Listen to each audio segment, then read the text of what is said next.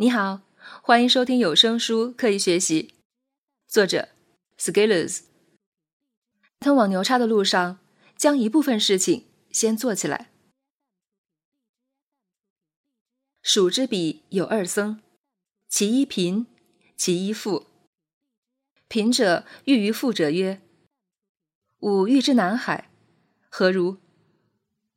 富者曰：“子何事而往？”曰：吾一平一波，足矣。富者曰：“吾数年来欲买舟而下，犹未能也。子何事而往？”月明年，贫者自南海还，以告富者。富者有惭色。西蜀之去南海，不知几千里也。僧富者不能至，而贫者至焉。人之立志。故不如数比之僧哉？某天，我对战损老师说：“我写作快坚持到第五十天了。”他回复我：“到五十天的时候，可以奖励一下自己，给自己一个奖品。”我想，我能给自己什么奖品呢？不过，当事情仪式化，也就逐渐微妙起来。我一直认为第五十天和第四十九天并没有任何质的区别。又不是什么素数。既然战损老师提到，那我想干脆给自己一些时间看集美剧吧。进入二零一四年以后，写作填满了我每个工作日的夜晚。我已经有很多剧集更新没顾得上看了。想到这里，内心还是充满了期盼，就像打了场胜仗。你看，就是这么一个小小的奖励，能给自己带来多少正面情绪，甚至促成了这篇文章。这就是所谓的仪式的作用吧。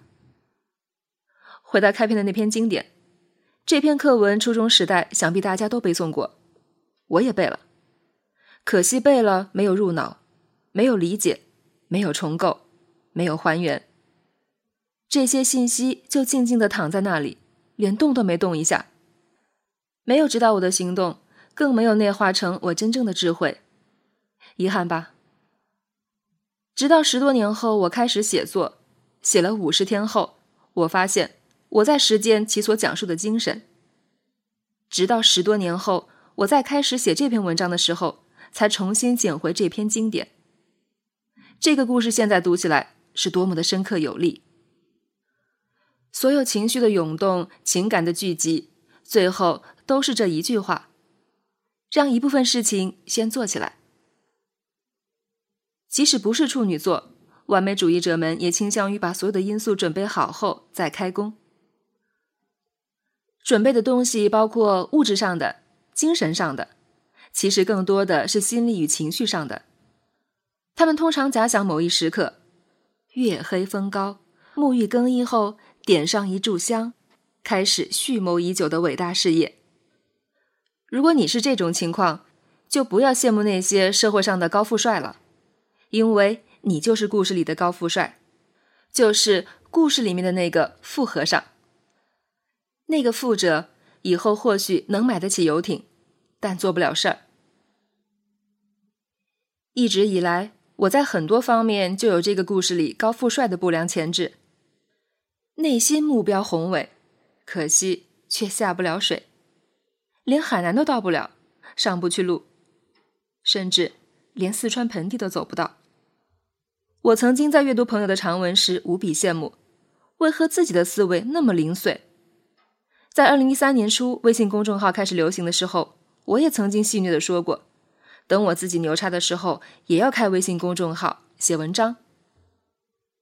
可是我没有胆量，我的完美主义者情节一直在作祟，我怕我写不下去，我怕我兑现不了当初给自己的许诺，我怕自己对自己的背叛。我怕曾经的宏大远景最终变成一地鸡毛。我怕两件事儿，这也怕，那也怕。回想五十天前，也就是那么一个时刻，我突然拿起纸笔，开始写下去了。事情再复杂，也得从头开始做起；事情再多，也要让一部分事情先做起来。现在做不到牛叉，那就在通往牛叉的路上。不断的往前赶，只要方向是对的，哪怕方向不对，只要你在路上，地球还是圆的呢。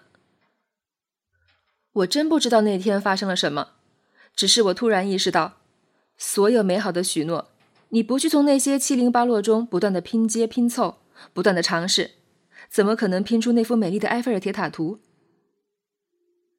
少年，让一部分事情先做起来，不要等到某个所谓的时刻再开始，而是要在开始中捕捉你那个所谓的某个时刻。我愿意做故事里的那个品者，一平一波，简单上路，心中有南海，不管是天涯海角还是海天盛宴，一直往前走，蜀道难，走好脚下每一步，顺便把计步器读数刷到第一。不光是写作，生活中还有更多的方面急需我摆脱这种完美主义症结，尽快开始行动。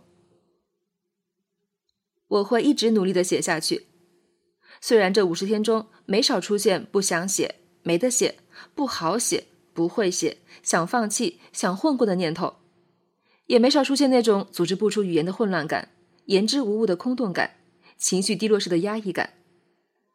但是我毕竟走过来了。感谢我挚爱的家人和亲爱的各位新老朋友的支持，有这些支持，不管有声的、无声的，使我很快乐的、很认真的把每天的内容写好。可能最终某一天我会停下笔来，虽然我不知道那是哪一天，但真到那个时候，如果我能偶尔看到有人在群里或者微博上这么说，有个搞 IT 的写了几篇不错的文章。推荐，我就可以在央视街头采访时说：“我幸福，我满足了。”